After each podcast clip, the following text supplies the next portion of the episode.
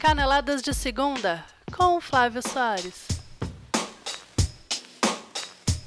Corinthians ganhou o Campeonato Brasileiro de 2017 e a brincadeira agora é descobrir quem vai seguir na Libertadores e quem vai carimbar o visto de trabalho para a Série B. Fora da Copa do Mundo, os Estados Unidos estão pensando em criar o seu próprio torneio pré-Copa. Será que vai vingar? Depois dos amistosos contra o Japão e Inglaterra, como está a situação da gangorra da seleção brasileira do professor Tite? Quem está se garantindo para a Copa de 2018? Quem está perdendo a vaga? Como será que vai ser a seleção brasileira em 2018 de acordo com o professor Tite? E Rogério Ceni, sempre ele, fez a alegria da torcida do Fortaleza na última quarta-feira durante sua apresentação e tem novidades sobre o contrato de Rogério Ceni. Ah, que saudade que eu senti de Rogério Ceni. Eu sou o Flávio Soares e essas são as minhas caneladas para o ganhador.com.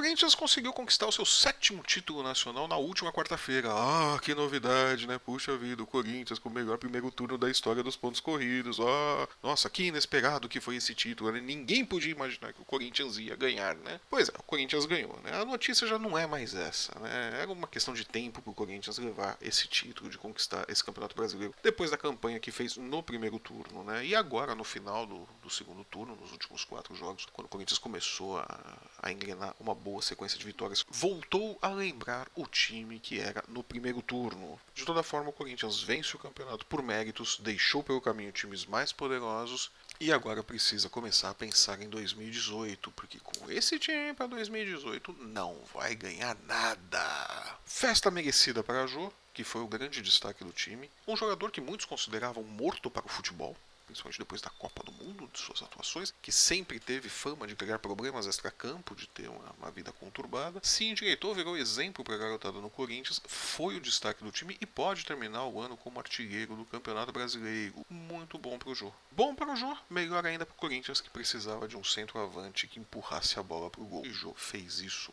muito bem durante esta temporada. E a graça agora do Campeonato Brasileiro é ver quem vai para Libertadores e quem vai cair, né? A coisa ficou embolada aqui, né? Depois dos resultados da 35ª rodada, a classificação ali para o G4, G7 e Z4 ficou uma coisa meio embolada, né?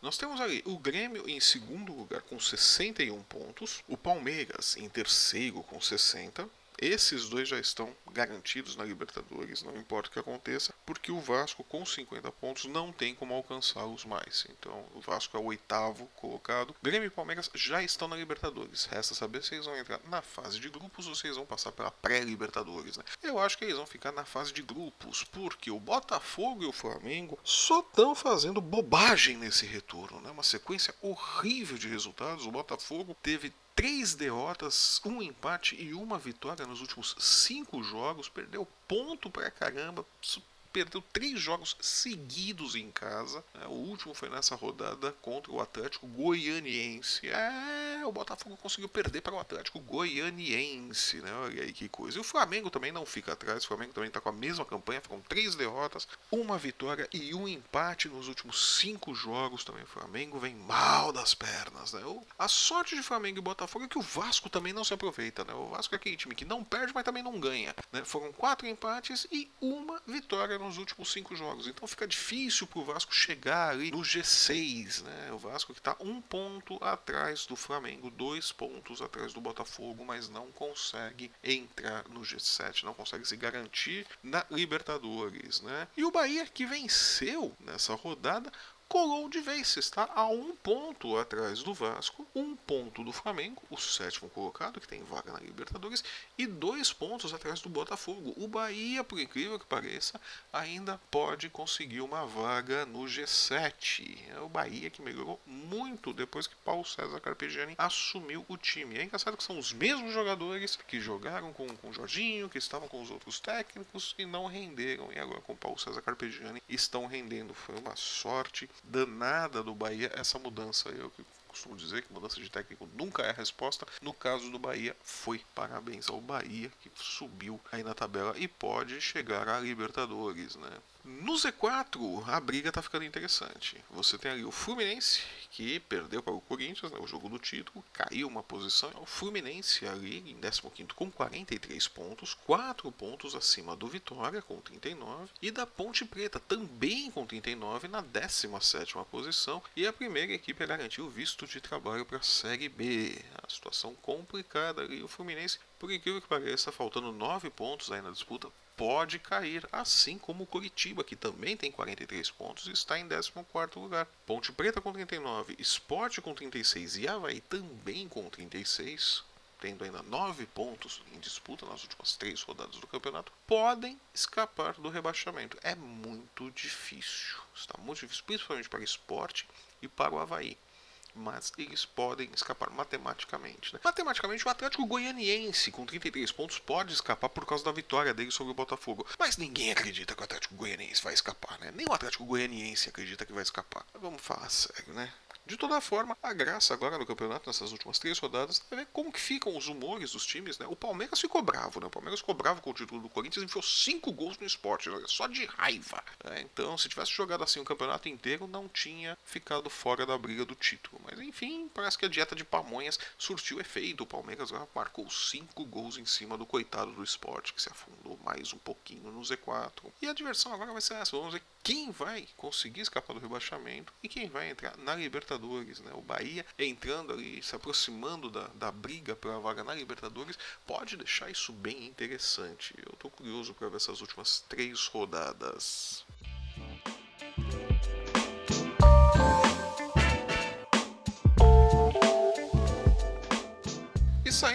Campeonato Brasileiro, vamos falar de Copa do Mundo, ou quase Copa do Mundo. Né? Por que quase Copa do Mundo? Porque os Estados Unidos, olha só, não se classificaram para a Copa do Mundo e agora estão pensando em fazer um torneio pré-Copa. É isso aí. Os Estados Unidos estão tentando inventar a Série B da Copa do Mundo, pelo visto. Né? Então, aquela coisa, né? não deixar eles participarem da festa, não podem descer pro playground, então eles vão construir o playground deles mesmo e pronto. O resto todo mundo que se dane. É, a informação, na verdade, foi publicada pelo site americano da ESPN-FC na terça-feira, dia 14. Né? Na nota, eles dizem que a Federação Norte-Americana de Futebol, junto à MLS, a Major League Soccer, né, a Liga de Futebol dos Estados Unidos, está trabalhando ali nos bastidores, conversando com patrocinadores e conversando com outras federações que irão acompanhar a Copa do Mundo pela televisão, né, não vão, não estão classificados, né, para fazer um torneiozinho ali, uma pré-copa, né, já estão conversando com, com, times como a Holanda, o Chile, Gana, né, até a Itália, né, a Itália caiu fora também, na semana passada ficou fora da Copa do Mundo, e os Estados Unidos então estão pensando em trabalhar, em criar esse torneio antes da Copa do Mundo, e como vai ser antes da Copa do Mundo, eles vão tentar inclusive chamar alguns times que estão classificados para a Copa do Mundo, por que não? Né? Então, nós só podemos ter aí duas Copas do Mundo em 2018. Né? Olha aí o que que deu, né? Deixar os Estados Unidos fora da Copa do Mundo. Pior, deixar os Estados Unidos gostarem de futebol, né? Os caras jogaram a Copa em 94, pegaram gosto pela coisa e agora vão ficar de fora e eles vão inventar a deles.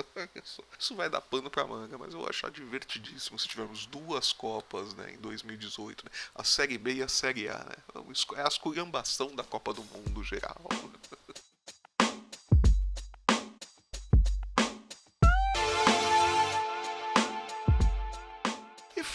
Copa do Mundo, a gente não pode deixar de falar da seleção brasileira. A seleção brasileira que disputou dois amistosos internacionais contra o Japão e contra a Inglaterra. Né? Venceu o Japão, venceu bem o Japão e ficou no empate com a Inglaterra, um jogo mais difícil. Né? Mas serviu para o Tite tirar suas observações, né? fazer o seu vestibularzinho para a Copa do Mundo.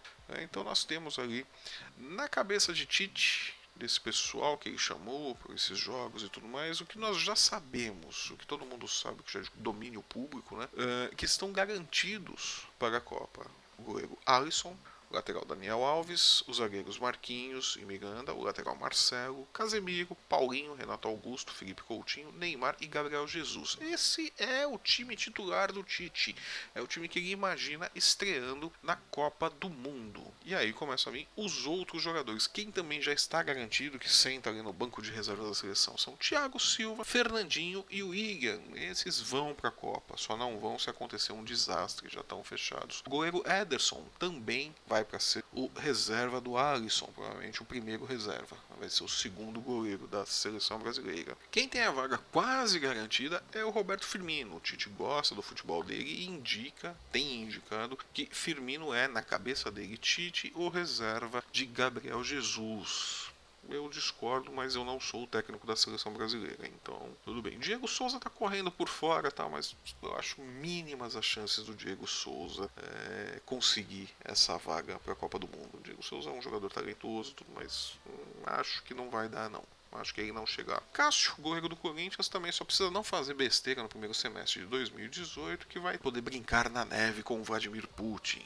Quem foi muito bem nos amistosos foi o lateral Danilo, que agora está na frente do Fagner, na preferência de Tite para ser o reserva de Daniel Alves. Daniel Alves vai ser o titular, isso é inegável. E Tite tem a dúvida ali quanto à reserva. Tite gosta muito do Fagner, já trabalhou com o Fagner, mas entre Fagner e Danilo, Danilo é muito melhor. Né? Tite vai ter que dar uma palmatória é, e entender que não dá. O Fagner realmente não é jogador para uma Copa do Mundo. É um jogador bom jogador para time. Copa do Mundo, hum, não, não vai dar. Né? Juliano também saiu bem no meio campo, é outro que ganhou pontos com o Tite. Não sei se tem chances de ir para a Copa do Mundo ou não, mas ele ganhou pontos com o Tite, tá bem na fita, né? Diferente do Diego. Diego que não tem agradado, o Tite até considerou o Diego um jogador que pode mudar o meio-campo da seleção e tudo mais e tal, mas o Diego não tem agradado, não jogou nos amistosos. É, acho que não vai dar pro Diego. Acho que o Diego entrou de novo, coisa ali de vai, não vai, vai, não vai, vai, não vai. É, é, acho que não vai, não. O Tite ainda tem se formos analisar bem, tem quatro posições ainda em aberto. Ele tem ali na zaga, testou o Jamerson, uh, aparentemente não gostou do que o Jamerson fez no, no lance pelo lado que, que deu origem ao gol do Japão no, no, amistoso, né? O Tite tem essa vaga na zaga ainda em aberto, né? O Gil chegou a ser favorito durante um tempo, caiu em desgraça, Rodrigo Caio também, mas já, já também já caiu em desgraça. E Rodrigo Caio, na minha opinião, não é zagueiro para seleção, assim como o Gil também não é zagueiro de seleção brasileira, mas também Novamente, eu não sou o técnico da seleção, então a minha opinião é, não vai influenciar em nada a cabeça do Tite. De toda forma, não levaria nenhum dos três para a Copa. Nem Gemerson, nem Gil, nem Rodrigo Caio para deixar bem claro. A lateral esquerdo, Alexandro, teve uma boa participação nos últimos jogos tal, e surge como uma sombra ao Felipe Luiz, que é o preferido de Tite para ser o reserva do Marcelo. Né? Mas pode ser que Alexandro surja ali como uma surpresa. Né? Felipe Luiz que melhorou muito, né? mas está é, enfrentando agora uma concorrência mais pesada do Alexandro. Né? O Diego não ganhou pontos, não não entrou nos jogos, não participou desses amistosos, foi, compôs o grupo e tudo, mas não entrou em campo. Não deve ter agradado o Tite nos treinos ou alguma coisa assim. De toda forma, ele perde terreno, pode, pode perder terreno, pode, podemos ter uma surpresa, de repente, Hernanes sendo convocado para a seleção brasileira, né, ou até mesmo o Luan do Grêmio pode voltar é, atuar pela seleção. Ainda tem ali uma dúvida no meio-campo, mas eu acredito que Diego não vai para a Copa. Eu acho mais fácil Hernanes ou Luan ficarem com essa vaga, né? No ataque, Tite levou ali, tá, tem Tyson, tem Douglas Costa e tal, mas nenhum dos dois agradaram de verdade. Então dificilmente serão, é, estarão, serão, dificilmente eles estarão presentes na Copa do Mundo. Segue ali uma dúvida sobre quem Tite vai levar para a Copa do Mundo. Tite vai, ainda vai ficar na espera de que surja um fato novo, um atacante que possa ser um elemento para compor o grupo, compor o elenco que vai levar para a Copa do Mundo. De toda forma, a seleção titular já está definida. São agora alguns reservas que ele dá, esses amistosos que ele fez na semana passada, serviram para definir quem vai, quem não vai, para fechar melhor o grupo. Vamos ver nas próximas convocações como que isso vai refletir.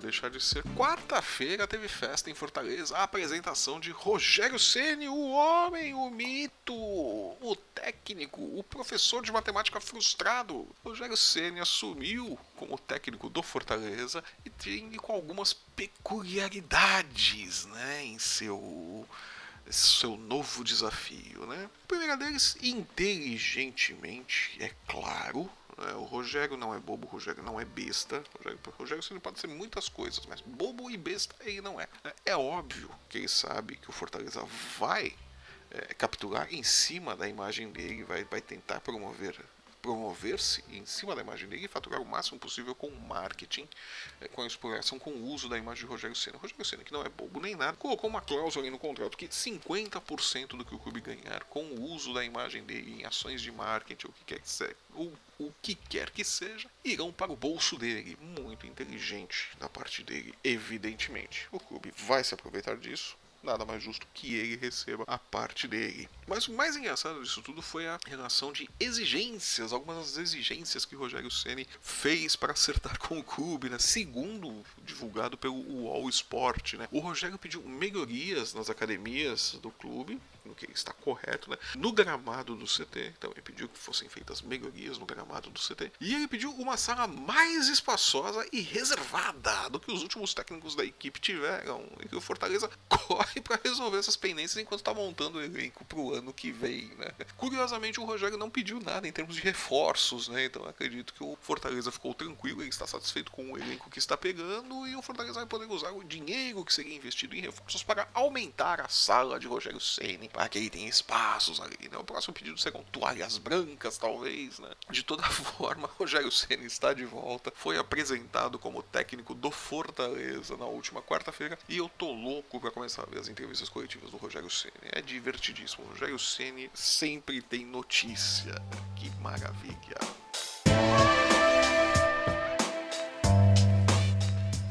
Vamos rapidinho aos placares dos jogos da 35ª rodada do Campeonato Brasileiro, a rodada que definiu o título antecipado para o Corinthians, o novo campeão brasileiro.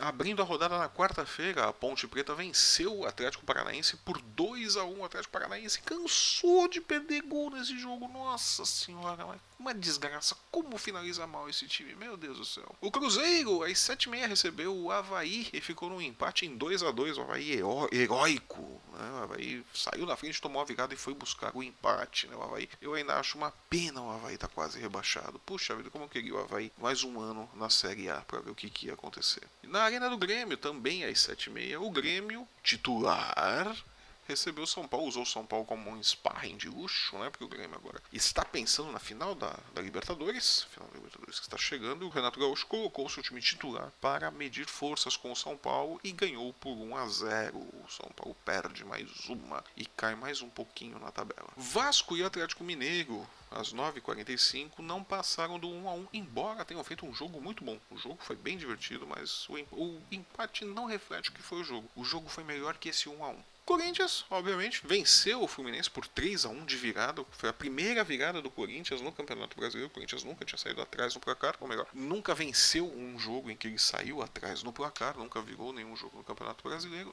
Virou o jogo que precisava, o jogo do título. Né? Parabéns ao Corinthians. Pior para o Fluminense, que ficou ali pertinho na boca do Z4. O coitado do Fluminense ainda corre o risco de cair Puxa vida. Botafogo, como já dissemos na abertura do programa, passou vergonha e perdeu por 2 a 1 pro Atlético Goianiense lá no Engenhão, deixou a torcida louca da vida. Nossa senhora, como os caras xingaram o time do Botafogo. Meu Deus do céu. É, o Botafogo que tava indo tão bem, o pessoal gostava, o Jair Ventura fazendo um trabalho legal, tudo, mas não jogou nada contra o Atlético Goianiense. Que desgraça. O Palmeiras, movido a pamonha, é, no primeiro no segundo tempo, né? Porque no primeiro tempo foi uma porcaria de jogo. O Palmeiras não fez nada, foi dominado pelo esporte. Mas comeu umas pamonhas no intervalo, voltou esperto e fez 5 a 1 em cima do esporte no Allianz Parque. Né? O esporte que precisava vencer para sonhar em ficar livre do rebaixamento, perdeu e agora está cada vez mais próximo da Série B. Já estão procurando apartamento para alugar em tudo. Né? A Chapecoense recebeu vitória na Arena Condá, venceu por 2 a 1 e escapou de vez do rebaixamento, chegou aos 47 pontos que precisava precisava para não correr mais riscos, né? Então, a Chapecoense continua na Série A no ano que vem. O Vitória, por outro lado, ninguém sabe. E o Coritiba recebeu o Flamengo no estádio Couto Pereira. O Flamengo sonolento de novo. Nossa senhora. Eu, eu vejo o Rueda na beira do campo. Parece que ele tá com sono, né? Parece que ele tá sempre com sono, cansado. Enfim, Curitiba recebeu o Flamengo no Couto Pereira, uma festa da torcida pro time, os caras fizeram uma algazarra, uma bagunça divertida ali, e o Curitiba venceu o Flamengo por 1 a 0 Né? O gol do zagueiro Kleber Reis, o Flamengo, que não ofereceu resistência nenhuma, não jogou nada de novo o Flamengo. O Flamengo pode estar poupando energias para a Sul-Americana, né? Todo mundo espera que seja isso, a torcida principalmente espera que seja isso. Porque se não for, gente, vai passar uma vergonha, tá correndo risco de sair do G7 já. Então, o Flamengo ainda tá perigando ficar sem vaga na Libertadores. Se não ganhar nenhum título, ainda ficar sem vaga na Libertadores, não sei o que vai acontecer lá na Gávea, não. E o Bahia, como eu tinha falado, venceu o Santos por 3 a 1 de virada, saiu atrás, virou, foi, buscou o resultado, empatou e virou 3 a 1 belo jogo. Bahia está fazendo uma, uma, reta final de brasileiro muito boa. Tem uma sequência aí de cinco jogos sem derrotas. Os últimos cinco jogos o Bahia não perdeu. Foram três vitórias e dois empates. O Bahia vai muito bem no Campeonato Brasileiro no final e pode beliscar uma vaguinha na Libertadores. Vamos esperar.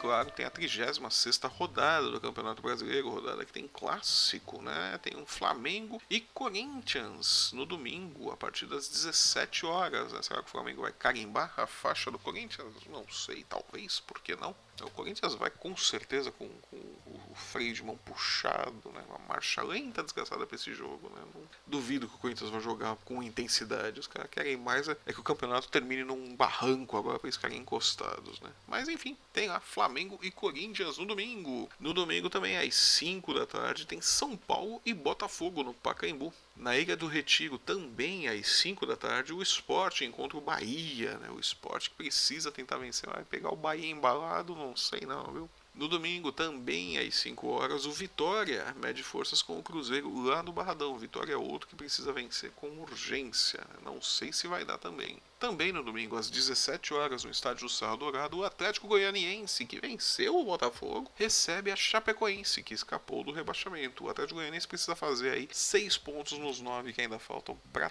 ter realmente chances de escapar do rebaixamento. É muito difícil, mas vamos lá, precisa vencer a Chape. Vamos ver o que vai acontecer. O Santos recebe o Grêmio na Vila Belmiro às 7 da noite. O Grêmio reserva. O Grêmio já anunciou que vai com o time reserva, não vai levar os titulares para Vila Belmiro. Então tá aí a chance do, do Santos se recuperar, né? Conseguir aí os três pontinhos. Vamos ver. Também no domingo, às 7 da noite, o Atlético Mineiro recebe o Coritiba. Fechando a rodada no domingo, o Atlético Paranaense mede forças com o Vasco lá na Arena da Baixada. Será que o Vasco ganha agora? Será que o Atlético Paranaense faz gol, né? Tá difícil o Atlético Paranaense fazer gol. Na segunda-feira, dia 20, o Fluminense recebe a Ponte Preta no Maracanã. Os dois precisam vencer por causa do Z4, então deve ser um jogo bem interessante. E fechando a rodada às 8 da noite na ressacada, o Havaí recebe o Palmeiras. O Palmeiras, que movido a pamonhas, está goleando. É, meu amigo, coitado do Havaí. O Havaí pode tomar mais um sapeca aí, aí, coitadinho dele. Eu realmente queria o Havaí na Série A por mais uma temporada. É uma pena. E eu vou ficando por aqui. Essas foram as minhas caneladas para o ganhador.com.